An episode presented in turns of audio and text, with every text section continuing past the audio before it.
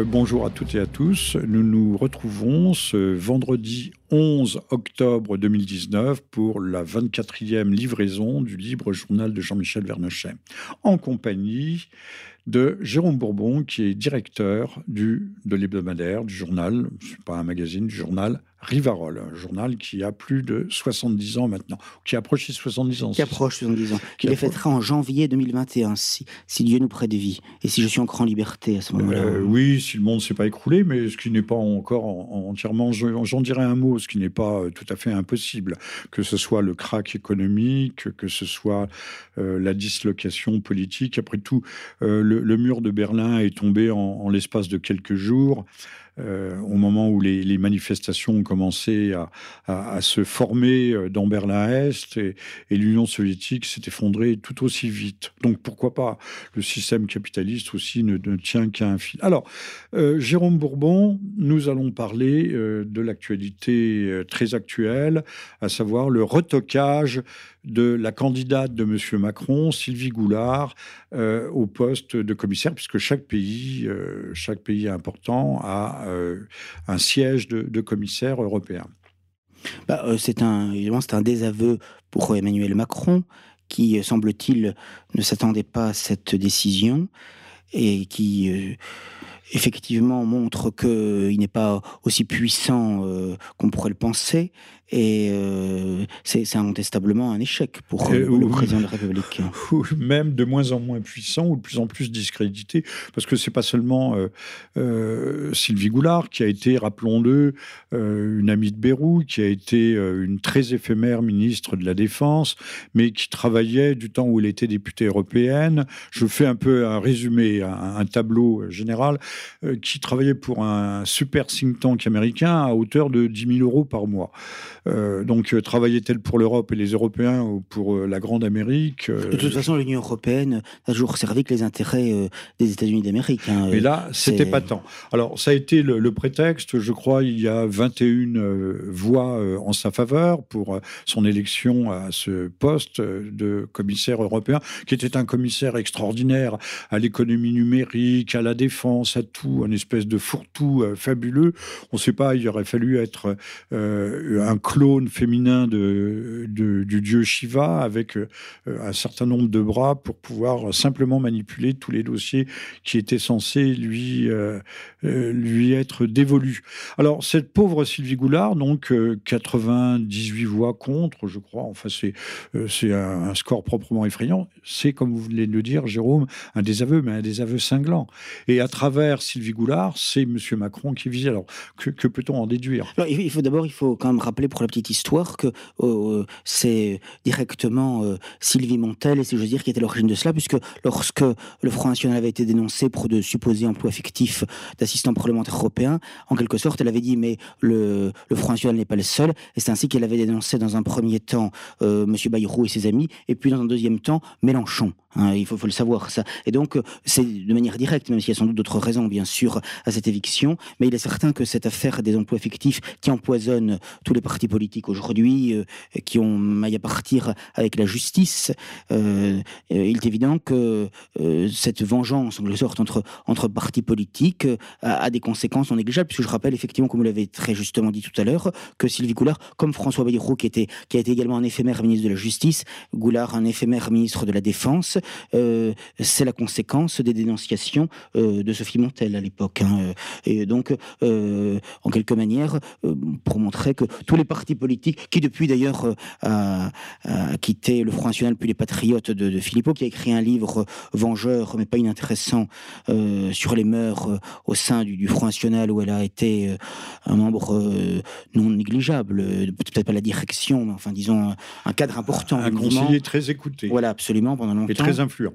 Bon, enfin donc il y a des choses assez intéressantes là-dessus, même si c'est pas euh, les mœurs ne sont pas euh, très nobles dans l'ensemble. Bon, mais enfin ce qui est intéressant, c'est de voir que euh, dans cette affaire, je dirais, de parti politique, c'est comme comment démocratie, les démocraties étant des plutocraties, il faut beaucoup d'argent. Cela amène les différents partis politiques à prendre des libertés, y compris avec les lois qu'eux-mêmes édictent. Hein. et donc, en, bon, en s'enrichissant de manière illégale voire illégitime. Bon, donc ça c'est le, je dirais que c'est la, la, cause directe, mais il est certain que je pense que ça, c'est une, une explication qui est valable, mais qui n'épuise pas le sujet. Il est évident que ce désaveu à l'égard de Macron et de la France a sans doute des, des raisons plus profondes que cette affaire d'emploi fictif. De toute façon, on sait très bien que la corruption est généralisée, et pas simplement dans les partis politiques français, mais également un peu partout en Europe, y compris la Commission de Bruxelles, hein, qui n'est pas un prend compte vertu. Y compris malheureusement dans les partis euh, nationalitaires. Euh, donc c'est un désaveu euh, et c'est un, camouflet sévère pour Macron, mais derrière, il ne s'agit pas seulement de vengeance, qu'elle soit personnelle ou autre.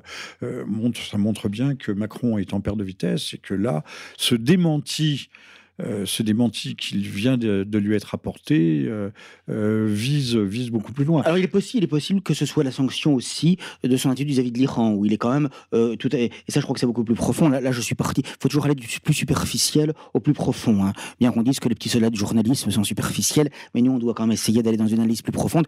Là, là je suis allé, si vous voulez, à la partie la plus superficielle, la plus directe, mais il est évident qu'on peut raisonnablement penser que l'attitude qu'il a adoptée, à la fois, je dirais vis-à-vis de, l'Iran, où il a une attitude plus, plus, plus tempérée, plus modérée, et, disons relativement raisonnable dans ce dossier, mais également d'ailleurs le fait qu'il avait accueilli Poutine avec beaucoup d'égards euh, récemment, euh, et où il souhaitait, également euh, décrisper les relations avec la Russie, avec son principal dirigeant, bon, sont des choses qui allaient dans le bon sens, parce que aussi haïssable à bien des égards que soit Macron et la politique qu'il mène et les, et les intérêts qu'il sert.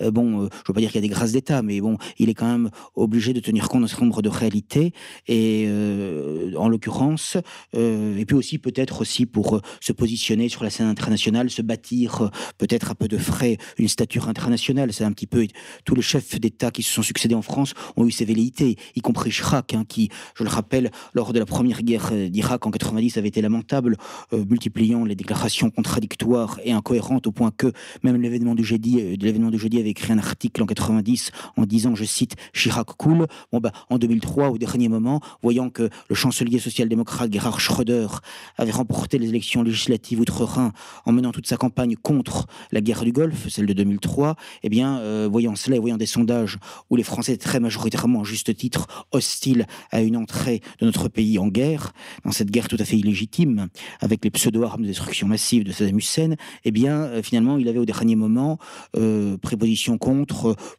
avec des principes qui étaient assez mauvais, parce que c'était pas la défense de la souveraineté des États, c'était onusien en quelque sorte, hein, le, respect aux Uniens. Mais bon, donc ce que je veux dire, c'est que chaque, chaque, chaque chef d'État a voulu se construire à peu de frais une stature internationale, donc il y a, ça de ça. Voilà. Mais bon, revenir à Sylvie Goulard, éphémère ministre de la Défense, donc de, de Macron, bon, effectivement, je pense qu'en effet, euh, euh, il n'est pas impossible que soit sanctionné euh, le comportement récent en politique étrangère, en géopolitique de Macron par rapport à l'Iran. Alors, je vais abonder dans votre sens. Euh, vous avez parfaitement raison.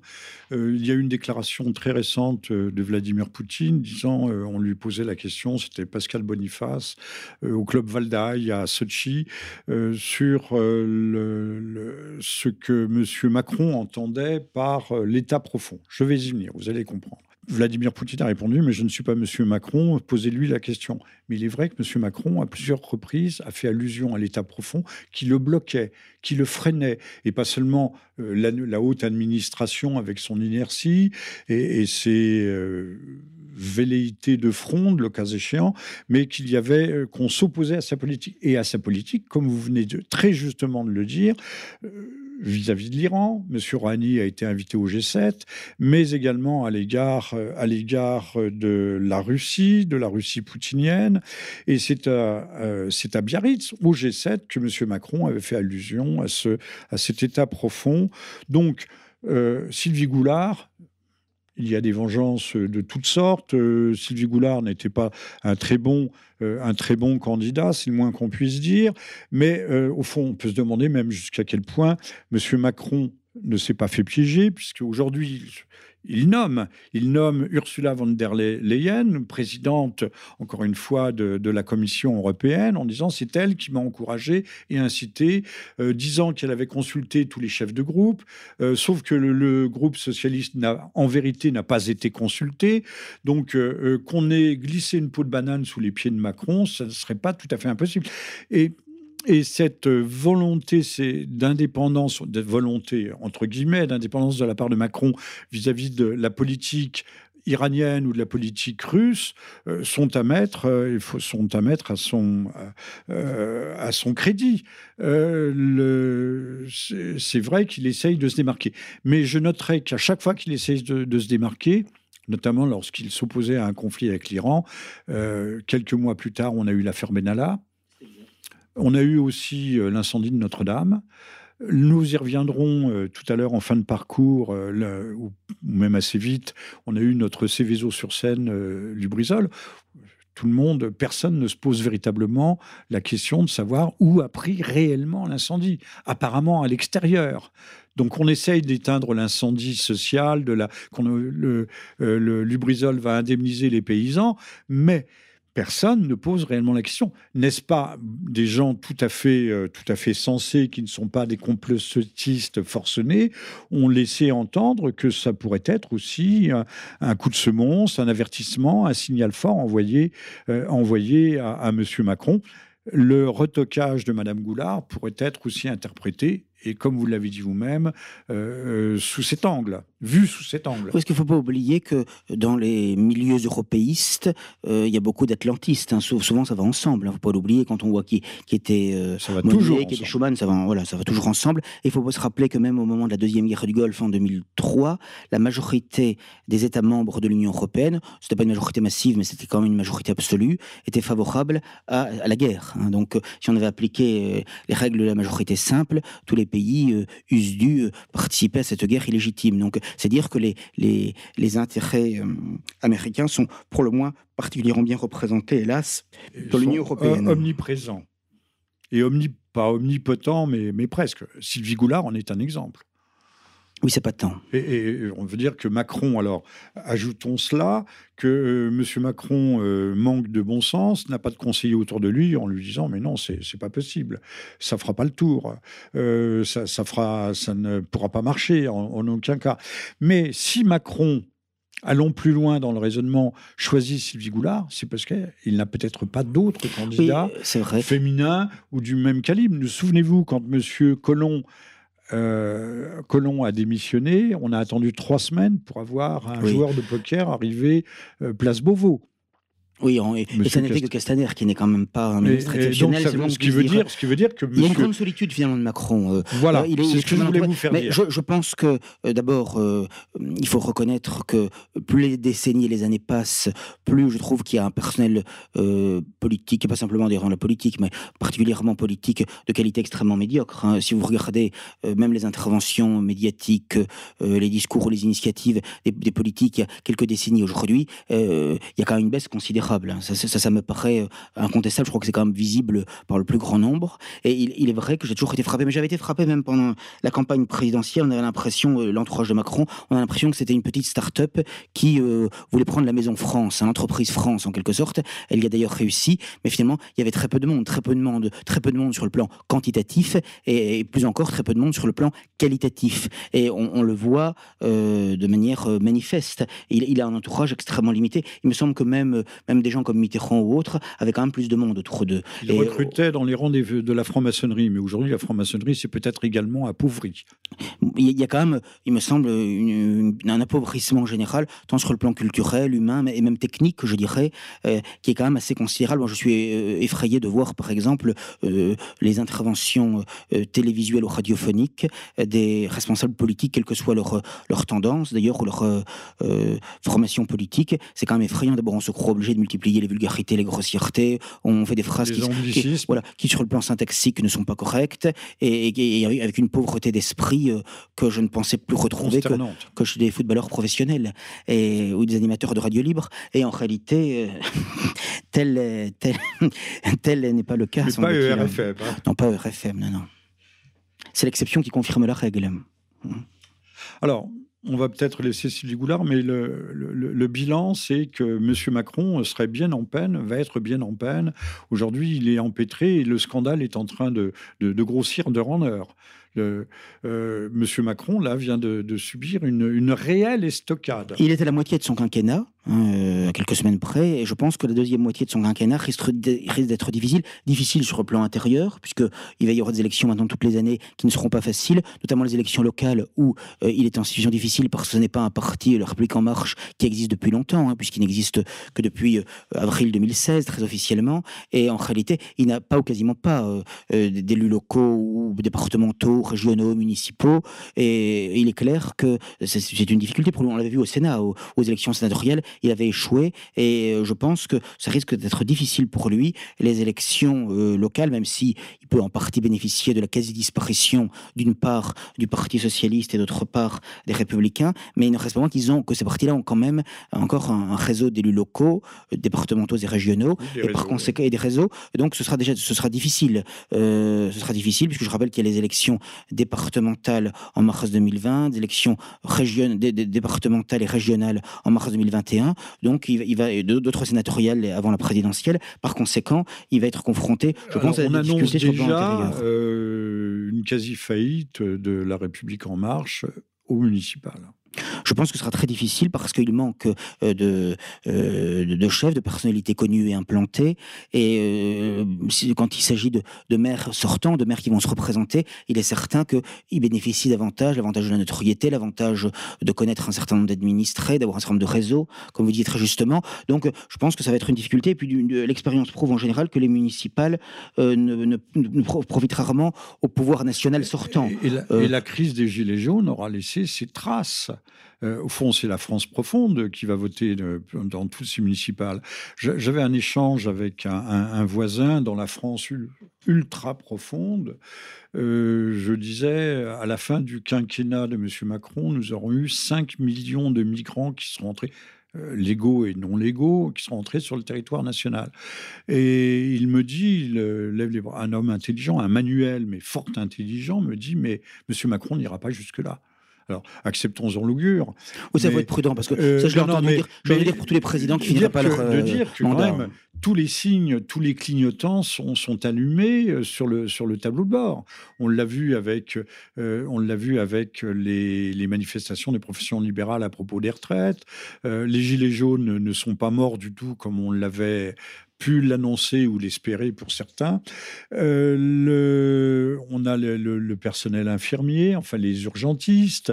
Euh, demain, aura-t-on les, policiers? Et d'ailleurs, je pense que maintenant, nous devons euh, évoquer l'affaire quand même, qui est une affaire d'État de, de Michael Harpon, islamiste dur, infiltré et non pas converti depuis 18 mois, mais depuis 10 ans, et qui n'a pas été, qui est passé euh, sous, le, sous, sous les, faisceaux de radar. Oui, alors je viens juste un mot pour dire que effectivement qu'il y ait des mécontentements plus que sectoriels aujourd'hui, euh, et les gilets jaunes, etc., c'est incontestable. Cela étant dit, il faut quand même rester prudent, parce que rappelez-vous, Mitterrand en 84, des manifestations massives contre l'école libre. En 84, il a quand même fait deux septennats euh, consécutifs, il est resté 14 ans jusqu'au bout, malgré d'ailleurs son cancer de la prostate, et c'est le président qui est des le seul à avoir fait de septennat complet. Et rappelez-vous de la même manière son successeur direct, Jacques Chirac, début en 95, quelques mois simplement après euh, être arrivé à l'Élysée, des manifestations massives pendant un mois contre la réforme des retraites de, Juppé et Chirac. Et finalement, il a quand même fait lui également deux mandats euh, complets hein, pendant 12 ans. Donc il faut rester prudent. Malheureusement, vous avez pas simple. C'est pourquoi je me méfie toujours un petit peu. Georges parce que, Dumézil m'avait dit une fois 50 millions de 50 millions de, de mécontents et de mécontentements ne font pas une révolution. Absolument. Et puis rappelez-vous comme les résultats des élections européennes où Macron finalement fait quasiment jeu égal avec le Rassemblement national. Certes, c'est une élection à un tour, mais enfin, euh, quand, on voit ce qui se passe avec les Gilets jaunes, eût-on imaginé six mois plus tôt euh, que son candidat euh, puisse obtenir plus de 22% des suffrages exprimés? Bon, et autant de, sièges que le, son principal opposant officiel, le Rassemblement national, à ces élections européennes qui sont des élections nationales. Donc je crois qu'il faut quand même être prudent quand même, ne, ne, ne vendant pas la, peau de l'ours avant de l'avoir tué. Alors voilà, quittons maintenant la politique politicienne mais qui est importante, la cuisine euh, politicarde. Et euh, votre commentaire sur l'affaire euh, Michael Harpon, le bien nommé Mais écoutez, je crois que la réalité dépasse la fiction, que si on avait voulu inventer cette histoire, on n'eût pas pu faire mieux, si j'ose dire. Il faut se pincer pour y croire. D'ailleurs, je dois dire que euh, l'actualité euh, euh, est telle depuis un certain temps que on a l'impression qu'elle épuise en quelque sorte l'imagination. Alors, parce que quand même, voilà une personne qui était agent administratif à la direction du renseignement de la préfecture de police de Paris, au cœur historique de Paris, puisque hein, les gens savent que la préfecture de police de Paris S'il de la Cité, c'est à deux pas de Notre-Dame, c'est en face de Notre-Dame. Dans un service qui est l'héritier de la sécurité générale, qui était l'état profond du temps de l'affaire Dreyfus, du temps de l'affaire des fiches, qui, a été, qui était déjà dès l'époque un état dans l'état. Donc on est au cœur du système et de la permanence du système. C'est du cœur du cœur l'état profond de, M. Macron. Voilà. Donc c'est quand même, euh, je veux dire, symboliquement, c'est quand même extrêmement fort. Euh, bon, euh, donc c'est quelque chose qui est assez hallucinant, d'autant plus que ce, cet agent administratif, qui effectivement n'était pas un novice puisqu'il travaillait depuis 2003, si je ne m'abuse, dans ce service.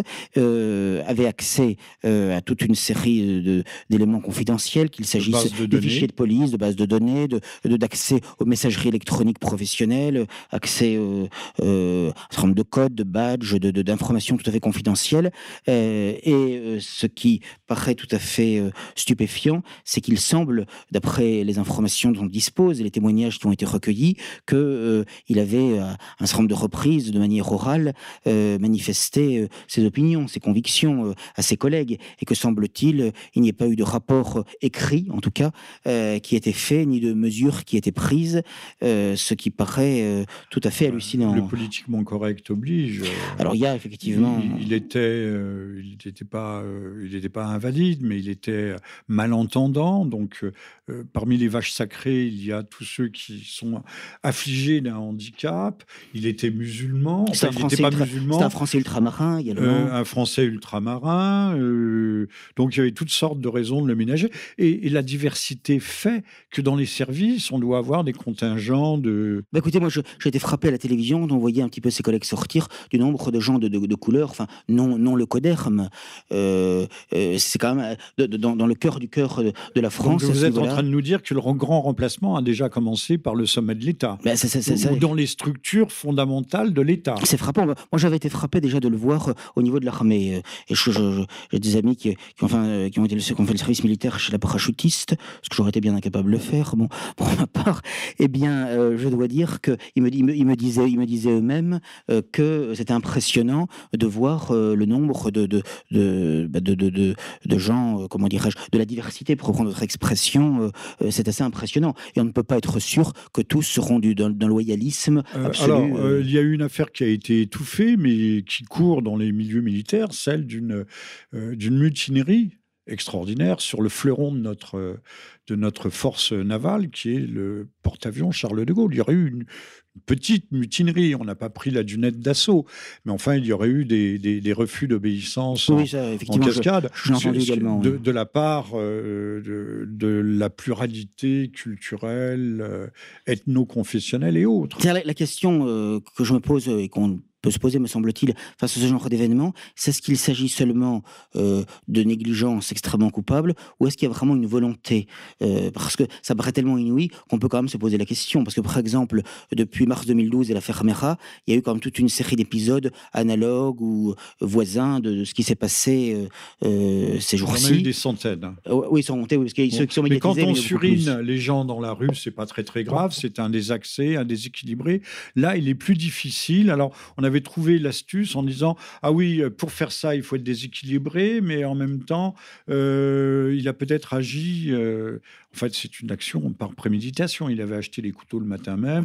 Donc c'est ce que l'on appelle, euh, ce qu'on appelait classiquement un assassin, quelqu'un qui a mûri et, et, qui a mûri son, son, action, qui ne l'a pas improvisé. On peut même s'étonner d'ailleurs qu'il y ait quand même quatre tués, alors qu'on peut penser a priori que à la préfecture de police de police de Paris, qu'il y a quand même des armes, qu'il y a quand même un certain nombre d'agents nombreux. Et, que dans son service, chaque porte est fermée, il faut entrer avec un code. Je trouve ça comme Donc comment a-t-il pu pénétrer dans les bureaux de ses voisins J'avoue, j'avoue, euh, dans l'incompréhension face à cela. alors a-t-il eu des complicités? On, aurait tendance à le croire quand même, parce que ça paraît quand même vraisemblable. Même quelqu'un qui est, qui est surpuissant, qui est déterminé, ça, ça paraît quand même étonnant qu'il puisse quand même tuer sans, réaction, semble-t-il, quatre personnes, euh, en trois hommes, euh, sans, réaction, semble-t-il, et qu'il ait réussi son coup de, manière aussi en tout cas, vous spectaculaire. Posez les, vous posez les bonnes questions. C'est quand, quand, même étonnant. Et, la, grande question, c'est que cette volonté euh, déjà décrite, cette volonté politique, ultra politique de, de métisser l'administration a été exprimée à, à Palaiseau, par monsieur Sarkozy, par monsieur Sarkozy en qui a dit décembre 2008. Le, le, métissage, il parle de la société plurielle, euh, n'est plus un choix, c'est une, obligation et nous y mettrons, et nous cette obligation, nous la remplirons par la contrainte si nécessaire. C'est un discours fondateur, effectivement. C'est un discours fondateur qu'il faut rappeler en permanence. Et quand on pense qu'il a été élu par une immense majorité de gens de droite, euh, patriotes, naïfs, mais c'est les mêmes qui avaient voté De Gaulle. Naïfs et paresseux. Pour Chirac. Mais paresseux parce qu'ils veulent, parce qu'ils ne veulent pas savoir. Oui, parce qu'ils veulent pas, absolument. Parce qu'on peut dire de la même façon que De Gaulle, on pouvait savoir qu'il allait décolonialiser, abandonner l'Algérie, si on lisait tous ces discours de Brazzaville, d'autres discours. Seulement, et le, la plupart des gens ne sont pas suffisamment politisés, ne sont pas suffisamment conscientisés. Bah, devraient pas avoir le droit de vote. Euh, c'est vrai que c'est un problème de, de, voter lorsqu'on ne sait pas, de, de effectivement, de, se prononcer quand on ne sait pas, effectivement, ou quand on ne veut pas savoir. C'est comme Chirac, on y viendra tout à l'heure, je ne veux pas euh, déflorer le sujet, mais je veux dire, il est évident que c'était tout sauf un homme de droite, et, malheureusement, il a été élu, réélu, et, fait, et eu des mandats aussi prestigieux que mes rémunérateurs pendant près d'un demi-siècle par des gens massivement de droite. J'en ai connu beaucoup. Hein. Alors, Jérôme, nous recevons aujourd'hui Jérôme Bourbon, euh, directeur de, du journal Rivarol, pour évoquer l'actualité. Nous sommes le 11 octobre 2019 et cette actualité qui est plus que brûlante sur, tous les fronts et sur tous les plans. Puisque nous parlons de, la pénétration euh, des islamistes euh, au sein des saints, au sein des seins de, de, l'État. Euh, je suis obligé de faire un, détour euh, par le, Proche-Orient et, par la Syrie avec l'offensive de M. Erdogan dans le nord syrien. Il veut dégager une bande euh, de 30 km de profondeur sur une, centaine, une grosse centaine de kilomètres de longueur. Et on sait qu'il y a sur, dans cette bande des, des camps abritant des, djihadistes avec leurs familles. Alors les djihadistes sont 5, 10 000, 30 000, on ne sait pas. Euh, mais il y a toute leur famille, leurs enfants. Et euh, M. Trump, avec beaucoup d'esprit d'à propos, a dit mais euh, si on ne sait pas quoi en faire, on a qu'à les renvoyer chez eux. Donc des Michael Harpon, on va en avoir peut-être par centaines. seront, sera-t-on capable de les recycler? Les, prisons sont déjà euh, surchargées. Euh, Monsieur Soral euh, est en instance aussi. Il a 4 ans et demi de prison ferme, rien que pour euh, des condamnations depuis le début de l'année 2019. Hein. Et si on prend toutes ces condamnations judiciaires au président de Pour avoir diffusé entre autres un rap. On arrive, je crois, à 7 ans, 3 mois et 10 jours. Mais quand hein. c'est un rap, un rappeur demande à ce que les enfants français soient pendus, ça, ça ne donne pas lieu à poursuite. Mais Monsieur Soral, qui diffuse simplement pour la diffusion, euh, qu'on peut entendre, j'imagine, le même rap sur euh, les antennes du service public, eh bien, il est condamné à un an, deux ans de prison. C'est extraordinaire. On vit dans une époque vraiment formidable et les Français gobent tout. Mais par contre, ils prennent fait et cause pour euh, la liberté d'expression de M. Zemmour. Oui, qui lui n'a jamais été condamné à plus de 3 000 euros d'amende. Hein. Et, qui n'a été chassé d'aucune de ses tribunes. Il a toutes ces émissions, donc euh, c'est vraiment du cinéma qu'on nous fait. Et d'ailleurs, je crois que c'est vous-même qui me disiez, je crois que vous aviez pris un chauffeur de taxi qui vous disait qu'il prenait souvent Zemmour et Bernard-Henri Lévy et qu'ils étaient copains comme cochons, les deux. Bah, il allait chercher l'un chez l'autre, ils se voilà. conduisaient et qu'apparemment ils étaient euh, ce qui, ce qui, ce qui et chemise, comme on disait chez nous. Ce que je crois volontiers, ce que je souviens d'une émission intitulée donc Zemmour Renolo, qui est toujours euh, chaque semaine le mercredi soir sur Paris Première. Et une fois, euh, plusieurs fois d'ailleurs, enfin je me rappelle une fois en particulier où Zemmour avait invité donc Bernard-Henri Lévy, et tout en disant un certain nombre de choses vraies euh, sur, sur Bernard-Henri Lévy, sur son soutien à la guerre en Libye, etc., j'avais trouvé Bernard-Henri Lévy très amical, non seulement en maîtrise, mais très amical à l'égard de Zemmour. Très, très, complice au fond. Et je, suis convaincu que c'est un jeu de rôle. Moi, je suis convaincu que Zemmour, c'est un jeu de rôle. Le, voilà le grand show, pour parler la langue d'aujourd'hui, le grand spectacle. La convention de la droite. De, de, de, de Chasson, euh, Chasson. Alors, je ne sais pas si c'est euh, pour plomber un peu Marion Maréchal, mais ce serait peut-être aller chercher trop loin. En tout, en tout état de cause, la levée de bouclier contre Zemmour, pourrait être qualifié, je vous livre, c'est un néologisme, enfin un terme, une, une idée nouvelle, c'est de la censure promotionnelle. Je crois que c'est Soral le premier qui avait dit ça, mais bah c'est très juste. Bravo Soral. Rendons, à César ce qui à César et à, Soral ce qui est à Soral. C'était la censure promotionnelle et c'est tout à fait euh, l'expression est tout à fait judicieuse. C'est exactement ça, puisqu'au fond, euh, les gens, notamment à droite, les gens patriotes qui sont souvent malheureusement naïfs, euh, c'est un drame de la droite depuis des décennies.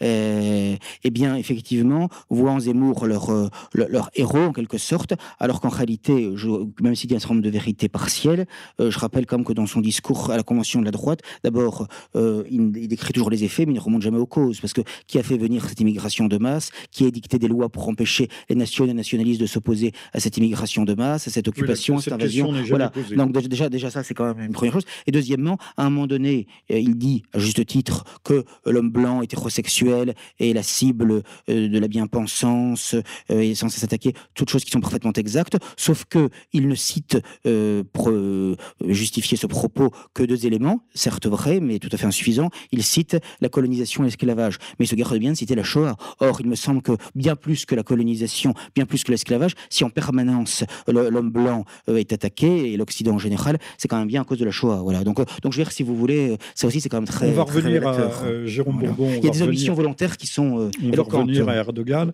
Je, je signale d'ailleurs pour ceux qui, s'y intéressent que je, viens de publier un livre qui s'appelle La France en flamme et la France effectivement est en flamme. Euh, pas seulement à Notre-Dame de Paris, mais également euh, à Lubrizol, mais aussi aux usines de retraitement d'Acher, 600 hectares, la plus grande usine de retraitement d'Europe, Madame Hidalgo est certainement impliquée, non pas dans l'incendie bien entendu, mais dans la gestion de ces usines. Personne n'en parle. La France brûle, personne n'en parle. Alors revenons à Erdogan 10 secondes. Euh, Erdogan nous a dit, alors je résume son propos, si vous n'êtes pas content, s'adressant à Macron, s'adressant aux Européens, si vous n'êtes pas content, ben moi j'ouvre mes frontières et je vous envoie 3,6 millions de Syriens. Alors dans ce cas-là, euh, effectivement, on ferait mieux peut-être de, fermer notre bec et, de laisser M. Erdogan faire son ménage, certainement d'ailleurs en accord avec, euh, avec Damas, euh, puisqu'il y a des échanges. il y a une poche, une poche de pu effrayante du côté d'Idlib. M. Erdogan a peut-être donné feu vert à Damas pour nettoyer cette poche et aux Russes par la même occasion. Hein. tout ça est, triangulaire et, Moscou joue un, grand rôle dans, dans ce dans ce cas de figure, euh, de nettoyer en échange de quoi j'établis ma bande de sécurité au nord de la Syrie et c'est euh, bien pour tout le monde. Donc, euh, la situation est, explosive aussi de, ce côté-là, sachant que les Américains, les forces spéciales américaines se sont retirées pour laisser avancer les, troupes turques. Ce qui beaucoup reproché à Trump. Hein. Et alors, Trump a fait volte-face, a dit qu'il allait euh, euh, détruire économiquement parlant la Turquie si euh, certaines limites étaient dépassées. Je parle des limites morales, militaires ou autres. Enfin, pour l'instant, les choses se passent bien. Il y a un Turc qui est mort, un, soldat, et 19 djihadistes. Bon, les, dégâts collatéraux sont, sont relativement médiocres. Toujours est-il que reste pendante l'affaire des, djihadistes, des camps, des camps détenus par les Kurdes, que les Américains abandonnent, comme ils les ont déjà abandonnés en 91, comme ils avaient abandonné les troupes qu'ils avaient envoyées à Cuba lors, de l'affaire de la baie des cochons. Ça, c'est une grande constante chez les Américains, ils abandonnent leurs alliés. Euh, Et les Israéliens aussi sont, sont, spécialistes de ça. Ils sont formidables, ces gens. Ces gens sont des gens de parole, sont des gens parfaitement loyaux. Enfin, vous rappelez que le, euh, c'est la conséquence, tout cela, on n'a pas fini malheureusement d'en vivre les métastases, euh, c'est quand même la conséquence de ces guerres et occupations absolument illégitimes depuis une trentaine vingtaine d'années, hein, à commencer par la première guerre d'Irak en 1990, la guerre en Afghanistan en 2001, qui ont toutes été des expéditions tout à fait illégitimes au regard du droit international, des guerres de conquête, et qui ont servi... Et pas seulement motivées par l'énergie, le pétrole, les hydrocarbures. qui sont servis aussi pour la, domination israélienne sur la région, c'est évident. C'est évident. je signale que Contre-Culture va, va vous trouver sur Contre-Culture un, livre qui est un livre dossier sur la, crise syrienne qui s'appelle Retour de flamme. Et je vous en recommande l'achat et la lecture. Retour de flamme, donc de Jean-Michel Vernochet.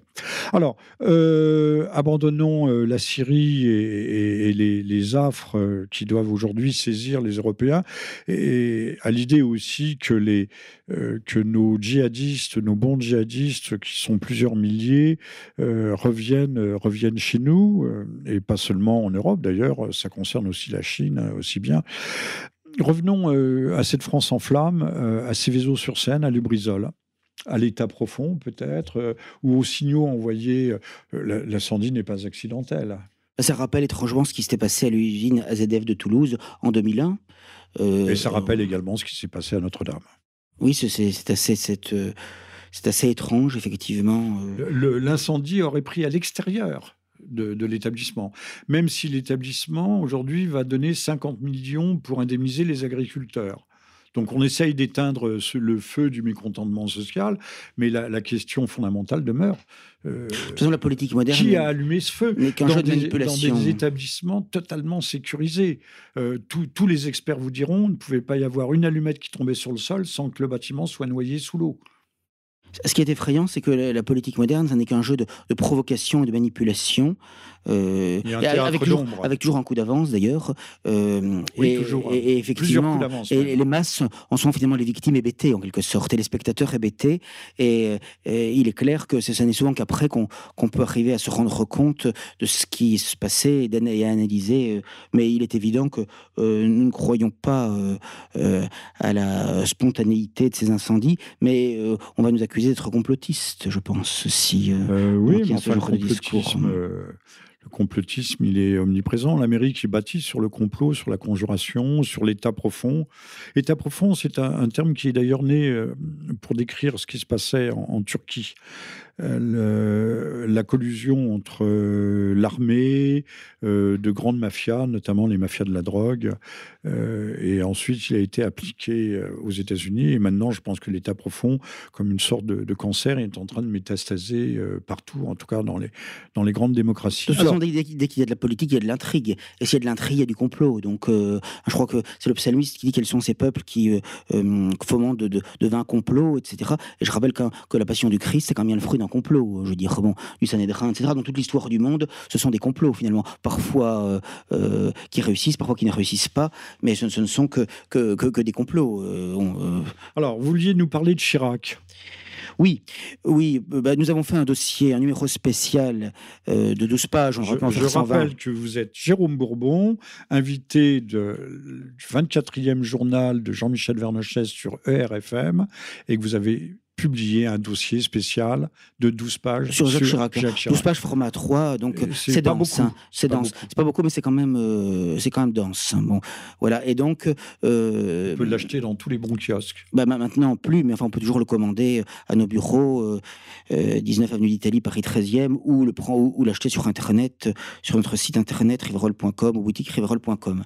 Mais il est évident que Jacques Chirac je crois que c'est très intéressant parce que euh, c'est là qu'on voit euh, le jeu des manipulations et leur efficacité. le degré de corruption de, notre, de nos pseudo-élites. Absolument, parce que euh, il a drainé dans son sillage des décennies durant des millions de Français sincèrement patriotes, catholiques et désireux du bien commun et du bien de la France, et qui, alors que finalement, c'était fondamentalement un homme de gauche, un homme extrêmement pernicieux et qui était un désastre pour la France, puisqu'à chaque fois qu'il a été aux responsabilités, on lui doit des, initiatives et des législations tout à fait détestables et aux conséquences mortifères, puisqu'aussi bien on lui doit, lorsqu'il fut Premier ministre de Giscard, euh, la loi à la fois sur l'avortement, faisant 200 000, euh, 200 000 morts dans le ventre de leur mère chaque année, euh, donc la loi sur l'avortement en 1975. Je rappelle d'ailleurs qu'il avait, euh, montrant son accord total avec Simone Veil, lorsqu'elle avait, à la tribune de l'Assemblée nationale, défendu avec fougue euh, ce projet de loi passion. et passion visant donc à tuer les enfants à naître dans le ventre de leur mère. Eh bien, 220 000 par an. Absolument, donc plus de 5 ou 6 millions en, en, depuis 45 ans. Eh bien, elle, euh, il, euh, Chirac lui a offert un, un, immense bouquet de roses rouges, voilà, euh, pour dire, euh, pour la remercier de son prétendu courage bon, dans l'affaire. Ça, c'est le premier point. Et on lui doit également le regroupement familial l'année suivante, en 1976. C'est-à-dire que vous avez, c'est vraiment de cette époque que vraiment a commencé à s'accomplir le génocide euh, de la France et des Français, puisque si bien d'une part, il manque 200 à 220 000 enfants français chaque année tués dans le ventre de leur mère, et d'autre part, par le biais du regroupement familial, il y a environ en moyenne 200 000 euh, immigrés, pour l'essentiel du tiers-monde. Légaux, pour les légaux. Les, légaux, je ne parle pas des sans compter les illégaux, et sans compter les enfants, les, les naissances halogènes en France. Donc 200 000 immigrés qui viennent chaque année en France. Donc il Plus est le regroupement familial. Voilà, donc, donc il, est, il est certain que ce regroupement familial a transformé une immigration euh, de travail en immigration de peuplement et euh, a changé le, le, le, visage de la France tel qu'on peut le de voir, colonisation. De colonisation, de, à rebours, oui, tel qu'on peut le, le voir euh, lorsque l'on descend dans la rue, on prend le, si on prend le métro, le bus, les transports en commun, etc.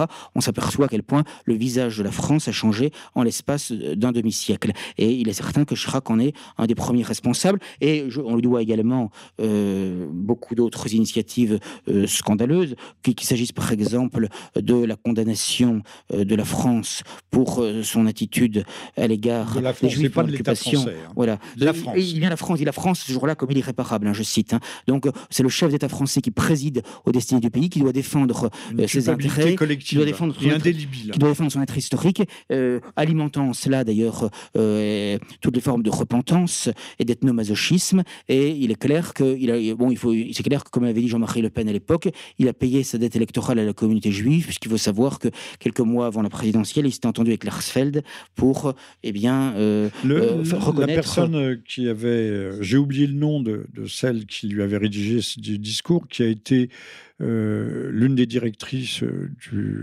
du, palais de Versailles et qui avait fait, je crois que c'est elle qui avait fait pendre des, homards bleus dans la salle des victoires, mis euh, certaines statues de, Jeff Koons, déjà comme ceux que l'on a derrière le petit palais aujourd'hui.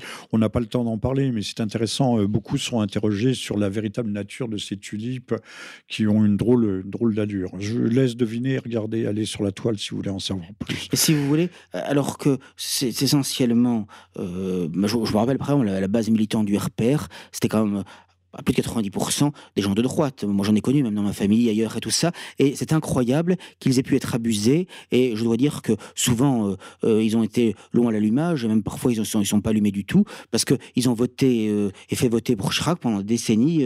Mais en 2002, c'est quand même, Chirac ne représente droite, que 19% au premier tour.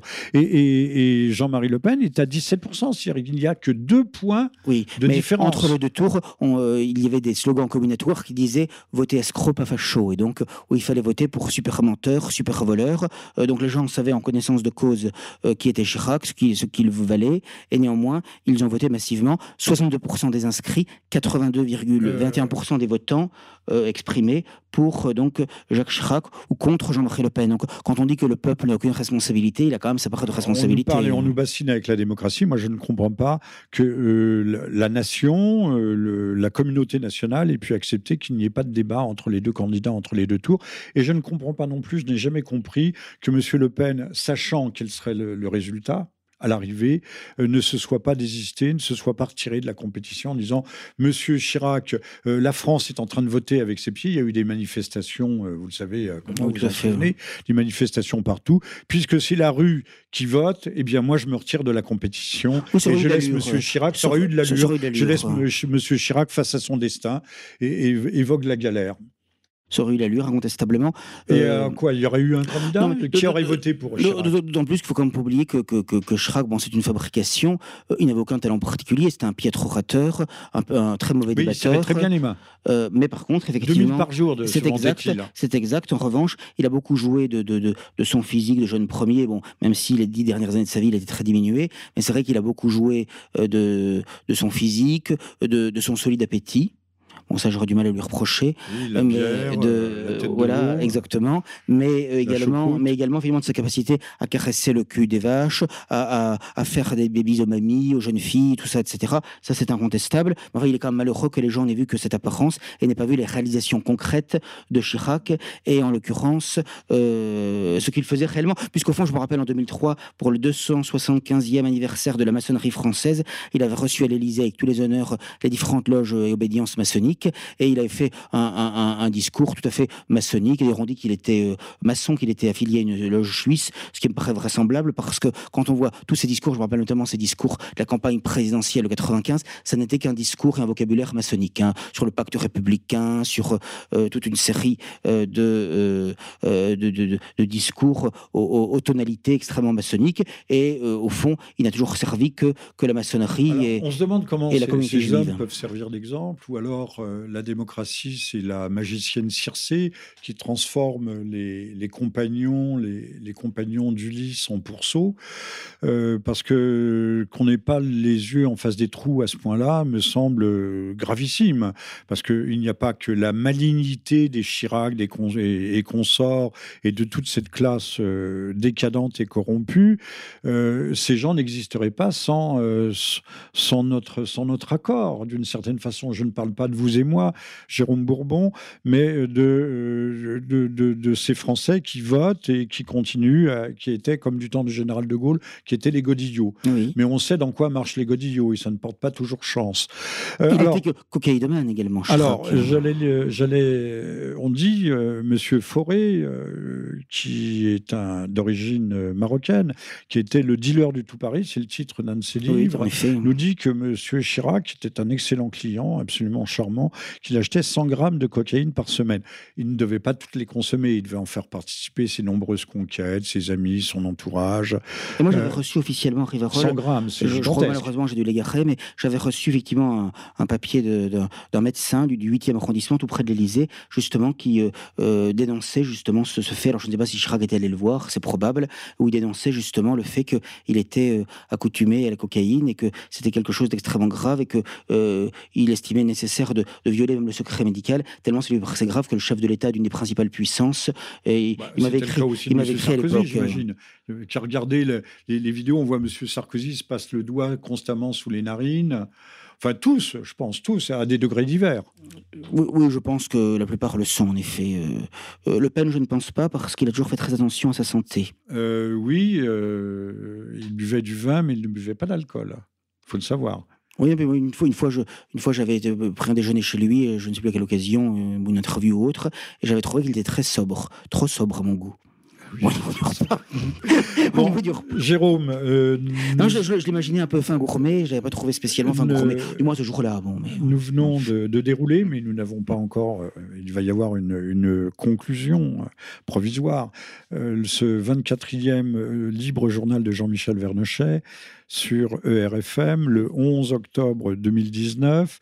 Je signale que, euh, eu égard à la crise, c'est au cœur de l'actualité de, la crise euh, actuelle en Syrie, qui est une crise gravissime. Euh, enfin, le prolongement, ça veut dire que la guerre ne s'est jamais achevée. Contre-culture va mettre en, en, vente Retour de flamme, qui est un de mes ouvrages, un, dossier dense et, lourd sur la crise syrienne. J'ai publié également La France en flammes aux éditions des Cimes, livre que je vous recommande, qui est un petit livre, La France en flammes, des Gilets jaunes à Notre-Dame de l'Apocalypse. Apocalypse désignant le, le, étymologiquement, Apocalypse signifie dévoilement, révélation. Euh, l'incendie de Notre-Dame euh, révèle à quel point euh, la France est malade et à quel point nos, vieilles charpentes sont en train de, de s'écrouler. Sachant d'ailleurs que on nous a promis une super Notre-Dame rénovée d'ici quelques années, mais qu'on ne sait pas encore si la voûte ne va pas s'effondrer. La, consolidation risque de durer encore un an, deux ans, avant de commencer d'autres travaux. En tout cas, la destruction de Notre-Dame, c'est quand même un symbole très fort qui doit réfléchir. Très puissant. Très puissant. Surtout, surtout au moment où on légalise, on veut, on légalise la GPA, gestation pour autrui, bah, pardon, la PMA, pardon, mais la, GPA, bien sûr, ça viendra après. Bien sûr, même si on a dit que c'était un tabou euh, On sait ce que sont les tabous intransgressibles chez nous.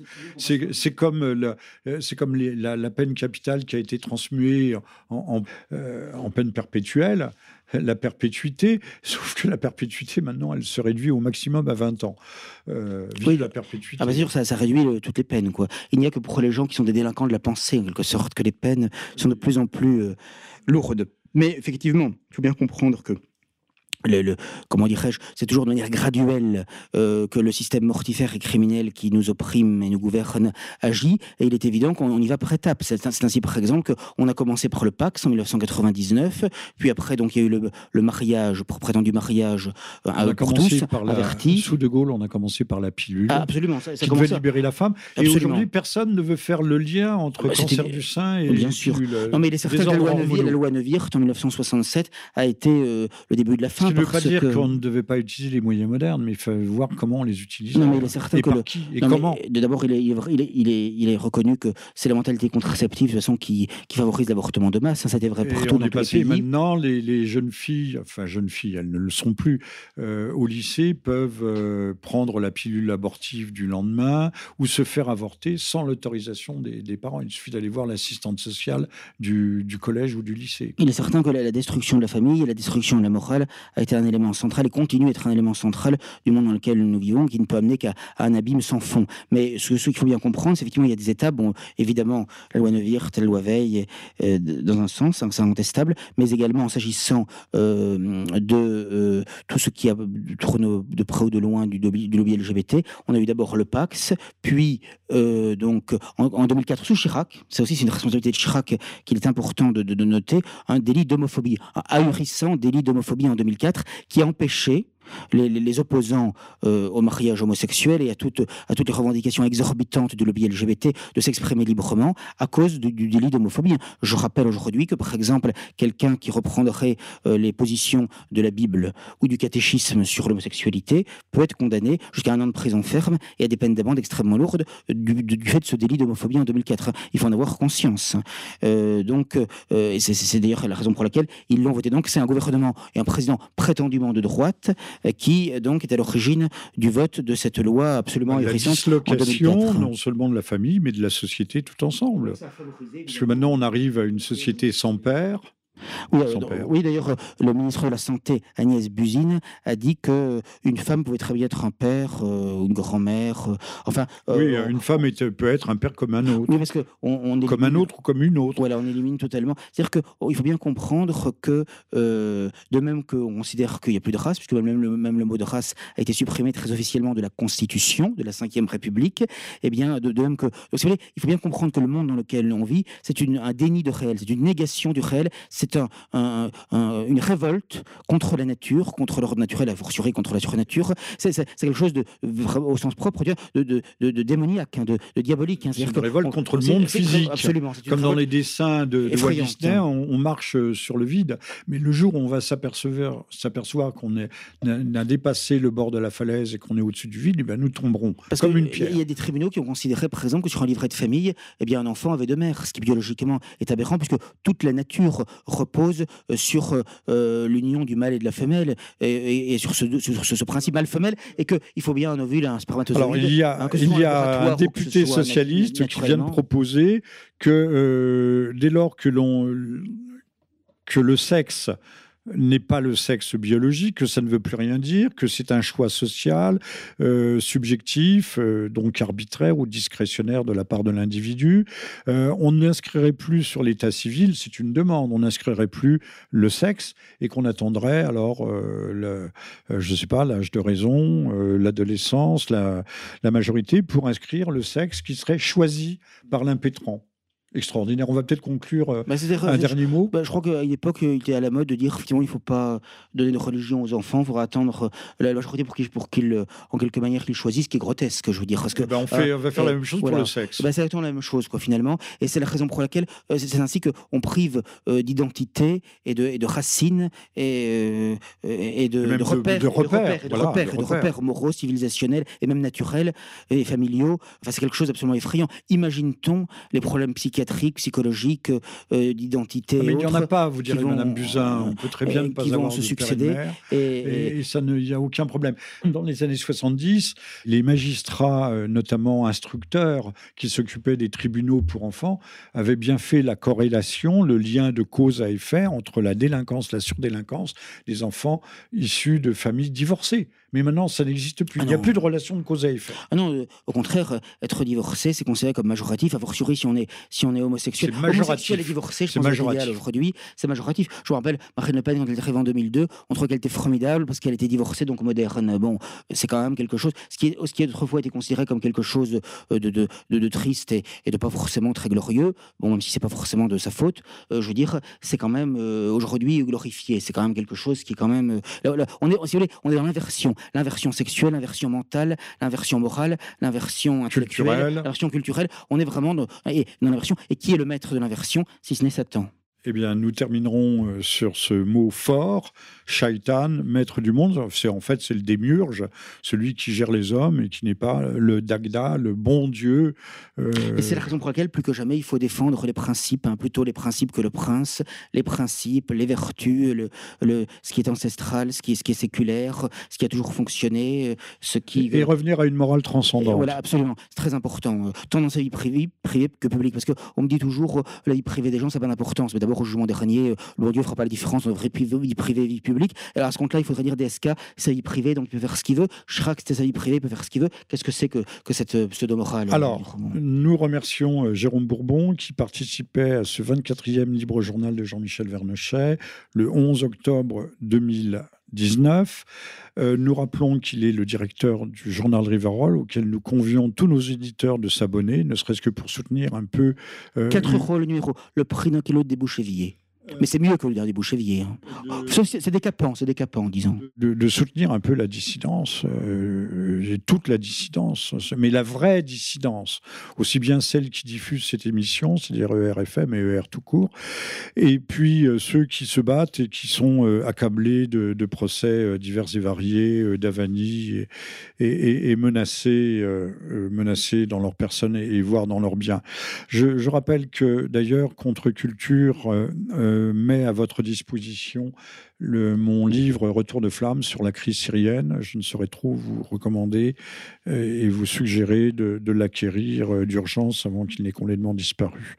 Et puis euh, La France en flamme, aussi mon dernier livre, aux éditions Décime. On le trouve ça à la librairie française, entre autres, qui a pour sous-titre Le Des Gilets jaunes à Notre-Dame de l'Apocalypse. C'est tout un programme et un programme que l'on voit à l'œuvre tous les jours sous nos yeux. Merci à toutes et à tous. Et... Merci, merci à tous et à très bientôt, j'espère, si Dieu nous prête vie.